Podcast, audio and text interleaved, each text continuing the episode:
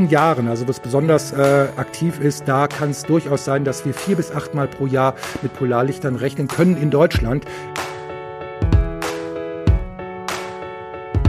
je nachdem, ob diese elektrisch geladenen Teilchen von der Sonne auf äh, Sauerstoff oder auf Stickstoffatome treffen, leuchten sie in unterschiedlichen Farben. Heute würden diese hochenergetischen schnellen Teilchen wirklich große Probleme verursachen. Satelliten können außer Gefecht setzen. Kommunikation, Navigation, Flugverkehr werden davon beeinträchtigt. Es kann eventuell dann auch ähm, zu Blackouts kommen tatsächlich. Der lange und graue Winter scheint gar kein Ende zu nehmen und dabei bekommen wir hier in Deutschland noch wesentlich mehr Sonne ab als viele andere Länder im hohen Norden. Dafür sehen die Menschen dort eine ganz andere Art von Licht. Die Polarlichter. Genau um die soll es in der heutigen Folge gehen und damit willkommen zurück zu einer neuen Folge von Wetterwissen was. Früher galten sie bei den Norwegern als das Schimmern der Rüstungen von Kriegern aus dem Gefolge Odins. Mittlerweile hat die Wissenschaft hier einiges entschlüsselt und die Himmelserscheinungen lassen sich ganz natürlich erklären. Wie entstehen sie? Welche Bedingungen müssen herrschen, damit man sie sehen kann? Und warum leuchten sie in unterschiedlichen Farben? Über diese Themen und mehr spreche ich heute mit unserem Astrometeorologen Andreas Machaleka. Hallo. Hallo Melanie, grüß dich.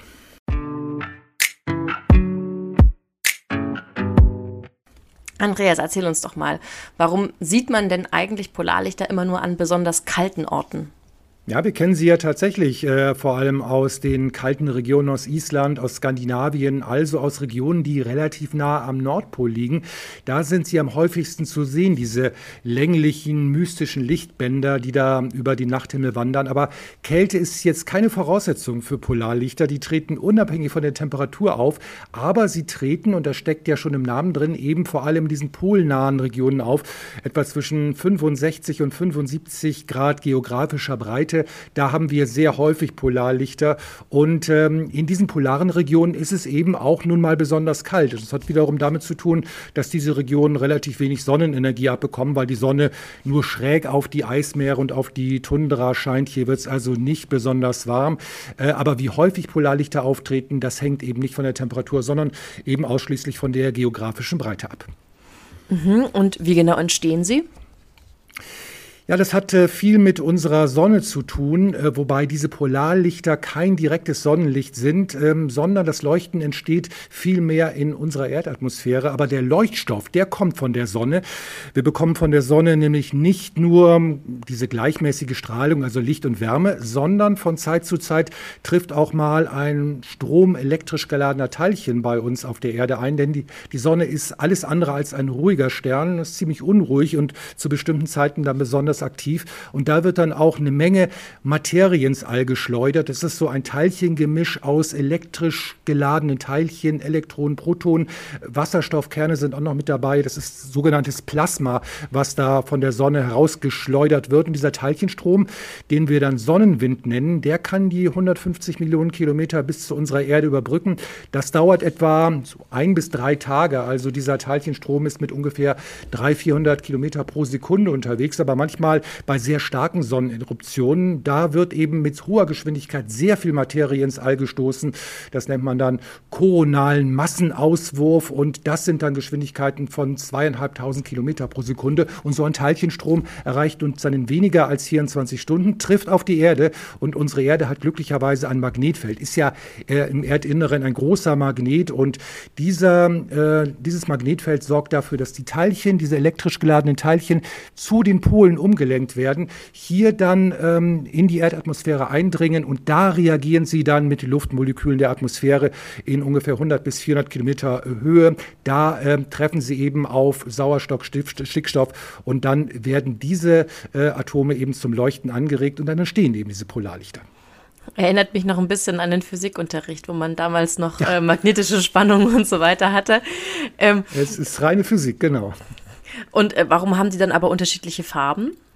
Ja, es hängt damit zusammen, dass die, ähm, unsere Atmosphäre aus äh, Sauerstoff und Stickstoff besteht. Und je nachdem, ob diese elektrisch geladenen Teilchen von der Sonne auf äh, Sauerstoff oder auf Stickstoffatome treffen, leuchten sie in unterschiedlichen Farben. Sauerstoff vor allem in Grün, in äh, höheren Schichten auch in Rot und Stickstoff leuchtet in Blau, wenn Stickstoff ähm, ähm, Licht äh, emittiert. Und das ist allerdings relativ selten. Also dazu braucht man schon sehr viel Energie. Deswegen sind die überwiegenden Farben tatsächlich grün und rot. Bei uns in Mitteleuropa ist es eher rot, weil der grüne Anteil meistens dann bei uns unter dem Nordhorizont liegt, aber eben in den polaren Gebieten, da ist eben grün die vorherrschende Farbe bei den Polarlichtern.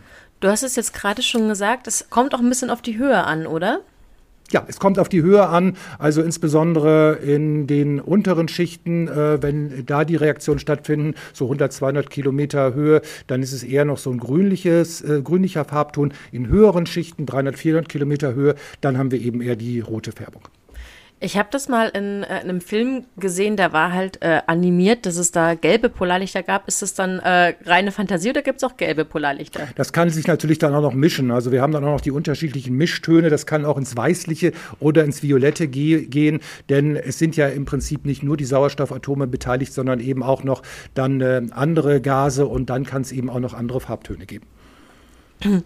Jetzt wäre es natürlich sehr schön, einmal Polarlichter im Leben zu sehen. Ich glaube, äh, bei vielen Menschen steht das so ein bisschen mhm. auf der Bucketlist, aber äh, lässt sich denn ja. sowas überhaupt vorhersagen? Polarlichter lassen sich kurzfristig vorhersagen, ähm, denn äh, solche ähm, Ausbrüche auf der Sonne, äh, die kann man eben schon relativ ähm, kurze Zeit später bei uns auf der Erde feststellen, äh, denn äh, da kommen eben auch ähm, dann die sogenannten Flares, die Lichtblitze in Lichtgeschwindigkeit bei uns an. Also mit achtminütiger Verzögerung können wir eben feststellen, es hat auf der Sonne einen, eine Eruption gegeben und diese elektrisch geladene Teilchenwolke, die ist ja langsamer unterwegs. Das, die braucht eben doch einige Stunden bis zu ein, zwei Tagen. Deswegen kann man kurzfristig Polarlichter vorhersagen, aber eben nur kurzfristig, wenn es sich solche ähm, äh, Eruptionen auf der Sonne ereignen, lässt sich eben sagen, in der nächsten Nacht oder in der übernächsten Nacht mal zum Himmel gucken, da könnte es Polarlichter geben und dann gibt es eben diese etwas länger längerfristigen Zyklen kann man eben sagen, die Wahrscheinlichkeit von Polarlichtern ist zu bestimmten Zeiten, in bestimmten Jahren und zu bestimmten Jahreszeiten größer als zu anderen Zeiten. Mhm. Ähm, ja, wann und wo ist denn die beste Zeit, um Polarlichter zu beobachten? Ja, ich habe es eben schon gesagt, es ist vor allem natürlich äh, das Gebiet in Polarnähe. Also wenn man hier äh, auf der Nordhalbkugel unterwegs ist, dann ist es vor allem das äh, nördliche Skandinavien, also Lappland insbesondere, Nordnorwegen, Island, dann auf der anderen Seite Kanada, Alaska, auch äh, der äh, Norden Sibiriens. Am Südpol ist es natürlich die Antarktis. Und in diesen Gebieten äh, kann man in sehr vielen Nächten Polarlichter beobachten. In 80, 90 Prozent aller Nächte sind die mehr oder weniger zu sehen. Es muss natürlich dunkel genug sein. Da fallen also die Sommermonate in den Polargebieten weg. Dann ist es einfach zu hell da. Da haben wir ja Polartag. Also diese zwei Monate plus minus um die Sommersonnenwende, die sollte man dann meiden, wenn man Polarlichter sehen will. Also die Zeit so von Ende August, Anfang September bis Mitte April, die ist dann geeignet, um Polarlichter zu beobachten. Ähm, dann haben wir eben wirklich ganz gute Chancen. Das kann also sich wirklich über den ganzen Winter erstrecken. Mhm. Gibt es eine Zeit, wo du sagen würdest, da ist es relativ sicher, also wenn man da jetzt zum Beispiel nach Lappland reisen würde, dann könnte man auf jeden Fall bestimmt welche beobachten? Ja, es sind eben vor allem die äh, Monate, wo es wirklich äh, praktisch 24 Stunden am Tag oder nach 24 Stunden am Tag dunkel ist. Also das sind die Polarnächte so rund um die Wintersonnenwende. Je länger es dunkel ist, umso größer sind natürlich die Chancen, dass man da auch dann Polarlichter sehen kann.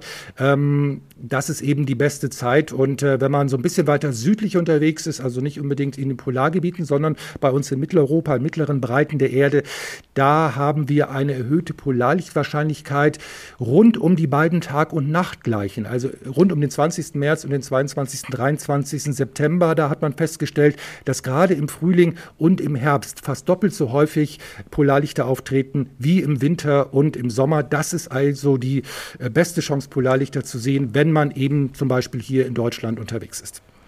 Mhm. Und äh, je nach Sonnenaktivität, wenn dann der Plasmaauswurf ähm, sozusagen größer ist, hat man dann automatisch auch hellere Lichter? Ja, unter der Zusatzbedingung, dass diese Plasmateilchenwolke mit dem Sonnensturm auch genau auf die Erde gerichtet ist. Also ein, eine Sonneneruption alleine heißt noch nicht mehr äh, Polarlichter bei uns. Das muss eben auch die Erde treffen. Aber dann, wenn eben mehr Partikel ins Magnetfeld der Erde eindringen und Richtung Pol geführt werden, heißt das eben noch mehr Energie, hellere Polarlichter, dann auch Polarlichter, die ins Bläuliche gehen. Dazu braucht man eben besonders viel Energie, damit die Stickstoffatome da angeregt werden. Und ähm, das führt eben auch dazu, dass die Farben intensiver werden, dass Polarlichter länger anhalten und vor allem auch, dass wir in südlicheren Regionen dann auch durchaus ähm, Polarlichter beobachten können, die also dann nicht nur auf die unmittelbaren Polarregionen beschränkt sind. Genau, äh, Stichwort südlichere Länder. Ähm, mhm. Du hast es vorhin schon mal gesagt, dass sehr selten nämlich die Polarlichter auch mal in Deutschland vorkommen. Äh, mhm. Wann hatten wir denn bereits solche Ereignisse? Ja, es kommt immer wieder mal vor, die Sonne ist ja in Zyklen besonders aktiv. Ähm, wir haben ja diesen elfjährigen Sonnenfleckenzyklus und danach richtet sich auch die Aktivität der Sonne und das ist unmittelbar ähm, wirklich mit der Zahl ähm, der Polarlichter oder mit der Wahrscheinlichkeit der Polarlichter in Deutschland verbunden. In diesen, in diesen Jahren, also was besonders äh, aktiv ist, da kann es durchaus sein, dass wir vier bis achtmal pro Jahr mit Polarlichtern rechnen können in Deutschland. Ansonsten ist es wirklich in vielen Jahren die absolute Ausnahme. Generell natürlich in Norddeutschland häufiger als im Süden. Die Wahrscheinlichkeit von Polarlichtern nimmt natürlich ab, je weiter man sich vom Pol entfernt. Und ähm, die treten dann übrigens auch in unterschiedlichen Intensitäten auf. Es gibt Polarlichter, die man mit bloßem Auge gar nicht sehen kann, die dann nur fotografisch nachweisbar sind. Da fällt eben mehr ähm, Licht einfach ins, äh, in die Linse und dementsprechend kann man dann auch schwächere Polarlichter zumindest fotografisch festhalten. Ähm, und es hat eben einige Jahre gegeben, wenn man so mal äh, guckt in äh, die jüngere Vergangenheit, insbesondere zwei, im Jahre 2000. Da gab es äh, sehr schöne Polarlichter in Deutschland zu sehen. Ähm, dann auch 1989, aber auch jetzt in der jüngeren Vergangenheit, in den 2010er Jahren, hat es in einigen Jahren zumindest schwächere Polarlichtereignisse in Deutschland gegeben. Also man kann auch hier drauf hoffen, man muss nicht unbedingt in die nördlichen Breiten reisen. Da ist aber natürlich ganz klar die Wahrscheinlichkeit größer. Und wie sieht es denn bei dir aus? Hast du schon mal Polarlichter gesehen? Ich habe schon mal Polarlichter gesehen, ab und zu mal schwache, aber äh, ich kann mich an zwei besonders äh, helle Polarlichtnächte erinnern. Das erste Mal in Norddeutschland, das war, äh, wie eben gesagt, 1989, wo es einen ordentlichen, ähm, äh, eine ordentliche Sonneneruption gegeben hat und dementsprechend auch die Polarlichter bis nach Deutschland vorangekommen sind. Und dann im April 2000, da sogar hier in Süddeutschland. Oh, schön. Da ja. bin ich jetzt ein bisschen neidisch. Ich möchte nämlich unbedingt auch mal ein Polarlichter sehen. Also ähm, ich fahre tatsächlich auch dieses Jahr äh, zu Aprilbeginn nach Island. Meinst du, mhm. da habe ich eine Chance, dass ich da Nord Nordlichter sehen kann? Du hast eine Chance, ja. Also die Chance ist äh, doch gar nicht so schlecht. Äh, aber es lässt sich eben so langfristig nicht so richtig vorhersagen. Ähm, da muss man eben dann wirklich ganz kurzfristig gucken, ob es da wirklich, ob die Sonne besonders aktiv ist. Nur so viel ist klar. Es ist generell eine gute Jahreszeit, kurz nach der Tag- und Nachtgleiche. Und es ist ja jetzt tatsächlich so, dass die Sonne in diesen Jahren so allmählich wieder aktiver wird. Also ähm, Eruptionen auf der Sonne wahrscheinlicher werden und damit sich die Chancen auf Polarlichter erhöhen ob gerade dann im April so ein richtig heftiger Sonnenausbruch ähm, auftritt und die Partikelwolke dann genau die Erde und das Erdmagnetfeld erreichen, das wissen wir natürlich noch nicht. Aber wenn das so kommt, musst du natürlich auch noch Glück haben mit dem Wetter. Auf Island äh, gibt es natürlich nicht immer eine Garantie auf klare Nächte, aber selbst wenn es da mal so ein bisschen auflockert und dann mal so der Himmel durchschimmert und dann wirklich Polarlichter zu sehen ist, dann ist es sicherlich eine ganz äh, tolle Sache und äh, es lohnt sich auf jeden Fall nach Island zu fahren. Ja, das glaube ich auch. Ja, du hattest jetzt gerade schon mal gesagt, äh, heftiger Ausbruch auch. Also gab es jetzt in der Vergangenheit eigentlich so mal besondere Polarlichterereignisse? Ja, es gab schon, ähm, schon ein sehr ähm, besonderes Ereignis äh, und das ist auch äh, das erste so richtig klar dokumentierte Polarlichtereignis. Das war äh, im Jahre 1859 das sogenannte Carrington-Ereignis. Das war ein extrem starker Sonnensturm. Es gab damals innerhalb von einer Woche mehrere starke Eruptionen auf der Sonne und es wurden dann Polarlichter sogar im, in Rom und sogar in der Karibik beobachtet, also sehr wow. weit südlich. Ähm, aber so schön wie das ist, solche solche starken Sonnenstürme haben ja äh, nicht nur schöne und harmlose Folgen wie Polarlichter, sondern sind eine Gefahr für Technik und Infrastruktur. War damals Mitte des 19. Jahrhunderts noch nicht so das ganz große Problem. Allerdings das Telegrafienetz, das war davon schon massiv beeinträchtigt. Heute würden diese hochenergetischen schnellen Teilchen wirklich große Probleme verursachen. Satelliten können außer Gefecht setzen. Kommunikation, Navigation, Flugverkehr werden davon beeinträchtigt. Es kann eventuell dann auch ähm, zu Blackouts kommen tatsächlich. Also wenn es heute so ein Ereignis wie 1859 geben würde, dieses Carrington-Ereignis, das hätte weitaus schlimmere Folgen als damals und ähm, das könnte wirklich verheerende Auswirkungen auf unsere gesamte Infrastruktur haben. Wir sind übrigens vor einigen Jahren mal knapp dran vorbeigeschlittert, 2012. Da hat ein Sonnensturm ähnlich stark wie damals 1859 die Erde nur ganz, ganz knapp verfehlt. Und wow. 1989, da gab es, ich habe eben schon von diesem Jahr gesprochen, nicht einen ganz so starken Sonnensturm, aber der hat auch schon für ein Blackout in Kanada gesorgt und eben auch für sehr, sehr viele Polarlichter. Also es ist wirklich da ähm, ganz wichtig, entsprechende Frühwarnsysteme einzurichten, um da ähm, mhm. die Schäden, die dann auftreten können, zu minimieren. Und da ist das Stichwort Weltraumwettervorhersage. Also die Sonne beobachten, die Prozesse, die auf der Sonne stattfinden, besser zu verstehen, um langfristig auch bessere Vorhersagen über Sonnenstürme machen zu können und dann eben auch langfristig Vorwarnungen vor solchen Sonnenstürmen ähm, machen zu können. Kann man da sagen, ob sich solche Ereignisse in der Zukunft häufen oder ist es äh, total unregelmäßig? Ja, die Sonne hat eben diese elf Jahreszyklen ähm, und das ist eben äh, erstmal der Zyklus, in dem sich das abspielt. Äh, es ist eben dann aber, wie ich schon sagte, besonders entscheidend, ob so eine Sonneneruption dann wirklich auch auf die Erde gerichtet ist. Mhm. Generell ähm, ist der eine Faktor die Sonne. Es kommt eben noch ähm, ein anderer Faktor dazu. Was wird mit unserem Magnetfeld passieren? Das ist nämlich auch alles andere als stabil für alle Zeiten und das hat sich in der Vergangenheit ja auch schon herausgestellt, dass das Magnetfeld in bestimmten langen Zyklen dann auch mal schwächer schwächer wird oder sich sogar richtig umpolt. Das hatten wir zuletzt ja. vor gut 40.000 Jahren. Da hatten wir so ein schwaches Magnetfeld, dass dann auch wirklich in den ähm, äquatornahen Gebieten Polarlichter zu sehen gewesen sind. Also äh, das wird irgendwann in ferner Zukunft auch mal wieder passieren.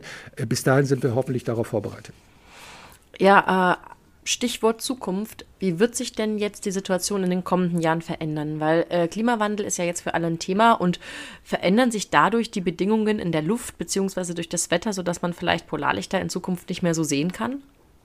Ähm, das wird sich, also die Polarlichter werden äh, keine ähm, oder die Polarlichter haben der Klimawandel hat keinen Einfluss auf die Polarlichter, aber es kann natürlich sein, dass wir dann ähm, möglicherweise äh, in irgendwelchen Regionen mehr Wolken haben, dadurch natürlich dann Polarlichter nicht mehr so gut zu sehen sind. Die Polarlichter selber entstehen ja in 100 bis 400 Kilometer Höhe. Das ist weit oberhalb der Zone, in der sich unser Wetter abspielt. Und äh, wie gesagt, die Sonne ist entscheidend und unser Erdmagnetfeld für die Entstehung von Polarlichtern. Also was da passiert, das ist entscheidend. Ähm, der Klimawandel spielt für ähm, die Zukunft von Polarlichtern da keine Rolle. Ja, ist eigentlich alles äh, relativ rational zu erklären. Also du hast es vorhin gesagt, es ist eigentlich reine Physik, aber äh, kennst du eigentlich auch einige Sagen oder Legenden über die Polarlichter? Ja, du hast ja eben schon äh, eine, ähm, eine Legende angesprochen und das ist ähm, das, was eben auch besonders äh, ähm, bekannt ist, eben die nordischen, die nordische Mythologie, äh, die Kampf der, äh, einerseits die Kampf der, Göt der Götter oder auch die äh, Geister von gefallenen Krieger im Mittelalter, für die die Polarlichter gehalten wurden. Und im Mittelalter war das auch oftmals ein böses Omen, dieses Polarlicht vor bevorstehenden Kriegen, Hungersnöten und auch Seuchen. Und äh, diese Polarlichter haben sich auch in Bauernregeln mittlerweile verewigt. Oktobernordlich, glaub es mir, verkündet harten Winter heißt es zum Beispiel in einer Bauernregel. Äh, das kann man jetzt glauben oder nicht, aber es ist zumindest mal so, dass diese Polarlichter da doch schon auch für äh, die Bauernregel interessant gewesen sind.